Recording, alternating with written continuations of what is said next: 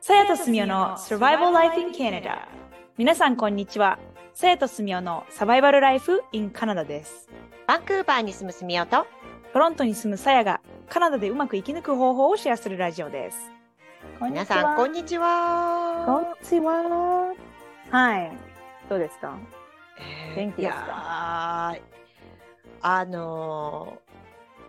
東側よりも西側が寒いカナダというね今年の冬でしてちょっとよくわからないですはい、まあ、み皆さんねあのカナダって全体的に寒いって思ってらっしゃるんじゃないかなって思うんですけど私の住むバンクーバーはそんなに雪が降らないんですよ。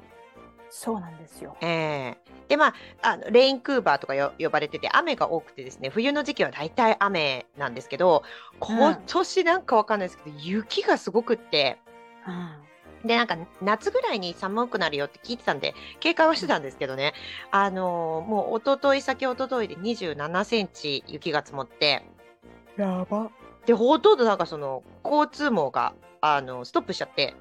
うんね普通起きないもんですよねええそうなんですよ。で、まあ、私、カナダの学校で仕事してるんで、学校に行ったら 休校ってことになって、えもうえー今日学校来なくてよかったじゃんってなって、うんで、電車に乗って帰ろうと思ったんですけど、電車とかバスとか、まあ、ほとんど止まってて、でたうんだ、私、すっごいラッキーで、たまたま駅着いたらすぐ電車が来たんですよ。え最高なんで、やったーと思って、うんで、それでその電車に乗って、で、まあ、あの、えー電車って言っても、まあ、バンクーバーの電車ってスカイトレインって言って、地下鉄と、こう、ちょっとモノレールみたいな、合いの子みたいな、あの、駅によって地下にあったり、こう、地上にあったりするんですけど、うん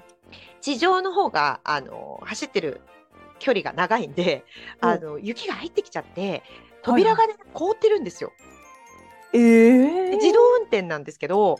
あの、うん駅に着いたら、まあ、ドアが開きますよね。で、人が乗ってしまって、また次っていう、まあ、普通の流れなんですけど、うん駅着いても、あの、何両ぐらいあったかな ?5 両編成ぐらいで、で、うん一つの車両に、えードアが、えー両側、こう、2箇所ずつあるんですけど、うんあの、その、ホームに着いても、5両編成の中の3箇所ぐらいしか扉が開かなくて、えー、開いた扉が、じゃあ次の駅行きますよって言って閉まっても、ちょっと隙間があると、自動運転だから、電車が動かないんですよ。はいはいはいはい。ちゃんと閉めてくださいね、みたいになって。はで、で、そしたら、あのーいや、やっぱすごいなと思うんですけど、あの、電車に乗ってる誰かが必ず、おい、隙間があるところはみんな押して閉めろとかって言ってくるんあ、ですよね。えー、最高。それで私が乗った駅に行った時はそのなんかいくつぐらいかな60代ぐらいのおじさんが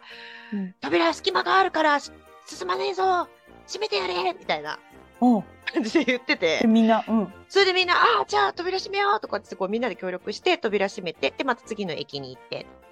でもへー、そのおじさんは結構遠くまで行くみたいでずっと乗ってるんですけど扉の前にいる人たちっていうのが入れ替わり立ち替わりなんですよね。はいはい。なんで、今までずっと隙間を押してくだくれてた人が降りちゃったりすると、またおじさんは別の人たちに、おい、隙間を押してると、動かして、閉めてくれとかっつって。あね。で、またこう閉めたりとかして。うん、うんでもうそのおじさんがもうめちゃくちゃリーダーシップ取ってて。うんうん。で、それでこう、で、途中でそのスカイトレインのその、あの、会社の、えー従業員の人が来てうん、で、それでこう凍ってしまった扉を一生懸命こう内側から開けようとしてて。うん、で、そこでそのおじさんもなんか、いや、この扉はしぶといからなかなか開かねえぜ。あっち側は結構開いてたけど、こっちは難しかったとかっつって。へえ。で、その従業員の人が、ああー、こりゃしぶといねとかっつって、こう、二人で話してて、うん、もうえーすっごいすもごういヒーローだなと思って。 え、その人はなんかこう開けたりとか閉めたりとかしてたんですか？六十歳の人。そのおじさうんは、んなぜか多分、あの、骨折をされていたみたいで、ああ、足そうなんだ、そうなんだ。多分今年 してなのところにですね、そのなんうかん、こう、キャストみたいなのがついて、あはいはいはい。はい。だからもう押せないんで、こう指令だけ、ああ、すごい指令な。と押されてるんですけど。絶対日本の自転車いなさそう、そういう人。そうでもそういうそうそうそうなんですよねなんかあのカナダだなって思ったわかる。んですよね。なんかやっぱこうなんだろうなこう指揮を取れる人っていますよねそのなんかこうなんか全然思ってもないところで、リーダーシップ発揮する人ってたまにいますよね。ね、そうそうそうなんですよ。別にその人は、なんかわかんないですけど、会社の社長さんだとかなんとかっていうんじゃないのかもしれないですけど、なんか急にこう、光るね、方いますよね。いるいる。なんか多分ね、場面、場面をこうね、こうちょっとさ察知して自分のいるところっていうのも、でどうしたらいいのかっていうのが多分すぐにわかるんでしょうね。うんうんうん。ねトレーニングできてるのかな他のところでそういう感じなのかでもリーダーシップのない人って本当にリーダーシップないですから。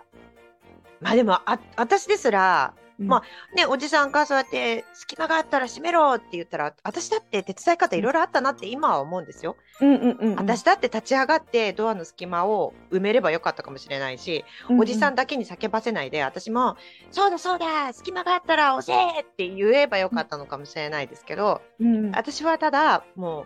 う、おじさんすごいなって思った。なるほどでもね。なんかね、不甲斐なかったんですよね。 なるほどな。でもうねん、その場面にね、いきなり出くわしてもね、なんか、あやらなきゃとかあんま思わないですよね。うんだから、そう、それでできるおじさんってすごくないですかすごい。私なんかそういう人たちがいることによって、うん、そのなんか地下鉄とか乗っても多分救ってくれる人がいるだろうなとか、ああね。他力本願じゃないけ。どなんかちょっとそういうち違う意味であの頼れる大人がいるんだなって周りになんかこうみ周りに向ける信頼みたいなのがあってだからなんか私も大人になったってもう大人ですけどあのそういう風になりたいなとは思いますね。ねえすごい、うんなんか助けられる側じゃなくて助ける側になんなきゃいけないなってすごい思ったうん、エえピソードでした。ーいいエピソード。うなんか、私ね今でも後悔してるのあもう言ったっけなこのスタイフでなんか言ったか覚えてないんですけど、日本の地下鉄でそのベビーカーを満員電車であの、ベビーカーには赤ちゃん乗せてあの満員電車にで入ってくる人がいてうんなんかすごい大変だったのになんか助けられなかったなとか思ってあなんか今の私だったら私もうなんかもう30超えてか28ぐらいからもうなんか恥とかなんかそのちょっとなくなったんでー、ええ多分、なんか「あ大丈夫ですか?」とか言ってこう今だったら手伝えるな手伝える自信があるんですよ。うんでもちょっとそれより若かったからなと思ってあの一瞬の判断って難しいですよね。難しい。うんなんかあのーまあこれがちょっと語弊があるかもしれないですけど私が妊婦だった時に日本に出張に行ったんですよ。なんで妊婦で出張に行ったかっていうのはいまだに自分でも謎なんですけどなぜ行ったって思うん ですけど。うんです日ごい本の妊婦さんって多分あの太らないようにってすごい先生が気遣って言ってくれるから、太ってない太って太ってないって言ったらおかしいですけど、本当に普通の体にお腹だけポコって出てるみたいな感じだと思うんですけど、うん、カナダのあの病院あんまり言わないですよねもう太り放題ですあんよまない。本当だ太かっちらもうゃう人は本当太っちゃ妊娠6ヶ月とかでもう私もう本当にねもうパンパンだったんですよう。うんうんうんでもまだ6ヶ月だしとかって言って出張に行ったんですよねうんもう見るからに妊婦なのに誰も席は譲ってもらえなかったです本当でで席譲ってくれる方は大体、えー、多分、えーお母さんその妊婦を経験された方はいはい。とかあと,、えー、と多分小さいお子さんのお父さんぐらいのああ、若めのまあ若すぎはしないですけど、うんえー新米パパぐらいの年齢の方はあー譲ってくれるんですよ。あと逆にすごい若い方高校生の男の子とかへえ。譲ってくれたりでも高校生の男の子もそもそもあんまり座ってなかったりするからあんまりそういう機会ないですけどあはあ、そういう感じなんだ。い、はい、なんかので結構ね、はい、あのご年配のご年配じゃないですけどおじいちゃんおばあちゃんよりも若いけど、えー私よりは年上の方はなかなか譲ってくれないということが分かりました。ああ、そうなんだ。はーいなんか。ね、なんかこういう優うんしさっていうかこう人のことを気遣うっていうのをなんかこう偽善と私偽善っていう言葉がすごく嫌いで日本人はよく言うんですけどツイッターとかでもよくね言ってる人多いですけどこれは偽善ですかとか、うん、もうあのそんなことなしに優しくしろよっていうのと優しくしてもらったら、あのありがとうございますで済むことなのにえーなんかちょっといろいろ考えすぎだなっていうのはありますね。そうですよね。でもまあ私思ったのが、まあそもそもね、そんなお腹でね、出張行った自分が悪いって思ったんですよ。えー、そうその時ね。はい。うんうん何やってんだ自分って思って。で、じゃあ、私がもう本当に、あの、妊婦さんって言ってもいろいろいいるから、うん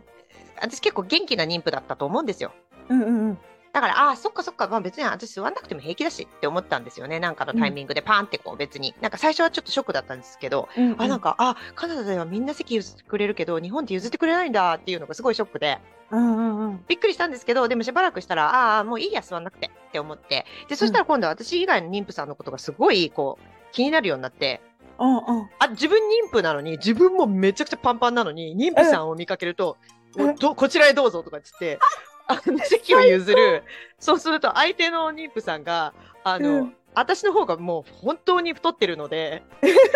めちゃくちゃ気を使って「大丈夫です結構です」って言って断られる。うん。電車で妊婦同士の押し問答。面白い。え、でもなんかいいですね、そういうのって。はーい。ねえ、でそうなったら周りの人がね譲ってくれるんですよ。二人で座ればいいじゃんみたいな。え二人とも妊婦でしょあみたいそうな。なんだそうそうなんですよ。へえ。なだんからかよくあります。結構なんかオープンな会話必要だなって思いました日本。というわけで今回も最後までお付き合いいただきありがとうございます。さやとすみおのサバイバルライフインカナダ。オンタリオ州公認法廷通訳と私立高校専門留学エージェントのさやと。中高生のためのオンライン国際交流サークルの運営とカナダの学校スタッフのすみおがお送りしましたお便りやお問い合わせ先は概要欄をご覧くださいまた次回お会いしましょうバイバイバイバイ。